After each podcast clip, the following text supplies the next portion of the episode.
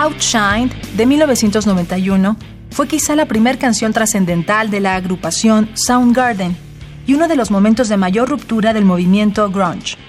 Es una muestra de la elegancia que puede contenerse en el hard rock, donde Chris Cornell convierte la fuerza bruta de su voz en una suerte de blues impuro.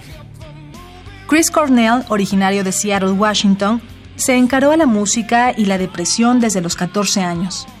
A raíz del divorcio de sus padres, el joven se enclaustró por casi un año, periodo en el que dejó sus estudios de piano para probar con la guitarra y la batería. Su primera banda se llamó The Jones Street Band, que tocaba básicamente covers. La segunda, The Shamps. El tercer intento, con el bajista Hiro Yamamoto y Kim Thayil en la guitarra, se llamó Soundgarden.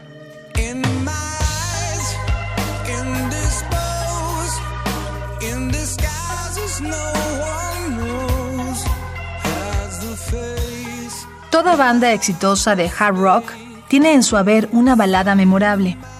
Black Hole Sun es hasta la fecha uno de los éxitos más memorables y reconocibles de Soundgarden.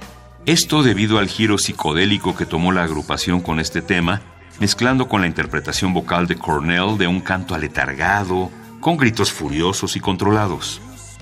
Fue en este periodo, durante la gira de Super Unknown, que los médicos detectaron que el particular estilo de canto forzoso de Cornell había terminado por dañar sus cuerdas vocales, por lo que varios conciertos tuvieron que ser cancelados. El tiempo de reposo fue una plataforma doble. Cornell pudo permitirse colaborar con el mítico Alice Cooper y escribir con él la canción Stolen Player para el álbum Last Temptation. Después de la separación de Soundgarden en 1997, y de grabar el álbum solista Euphoria Morning dos años después, Cornell pudo ingresar al nuevo siglo con un nuevo proyecto, con el que grabó su primer álbum en 2002, Audio Slave.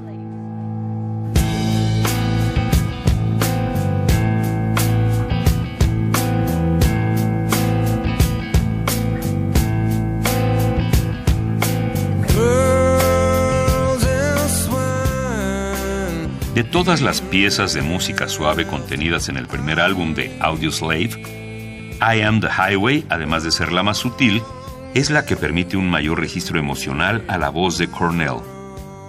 Desde la insistente resignación melancólica hasta la desesperación y el dolor, el tema deja entrever el fenómeno latente dentro del cantante y compositor, cierta comodidad de establecerse en el dolor.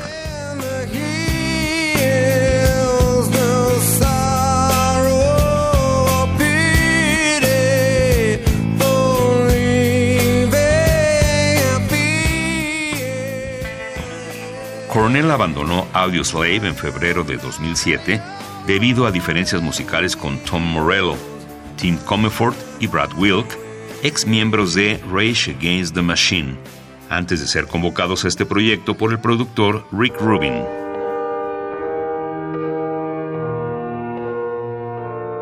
Ese mismo año lanzó su segundo disco solista titulado Carry On y dos años después el siguiente, Scream.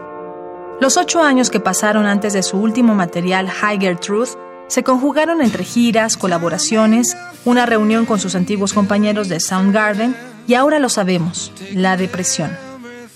Después de su última presentación en Detroit con la banda que lo impulsó a la fama, el 17 de mayo de 2017, su cuerpo fue encontrado sin vida en el baño de su habitación de hotel. Por decisión propia, según indicaron los forenses, y probablemente su voz al cantar.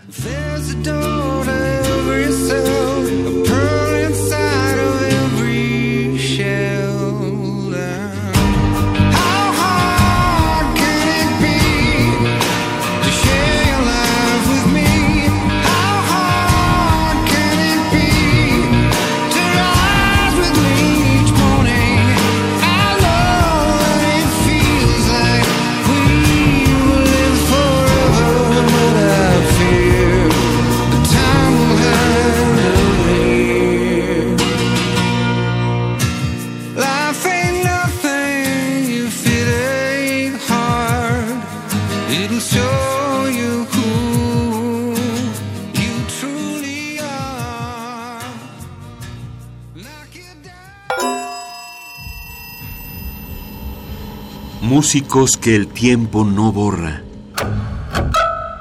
Indeleble. Indeleble.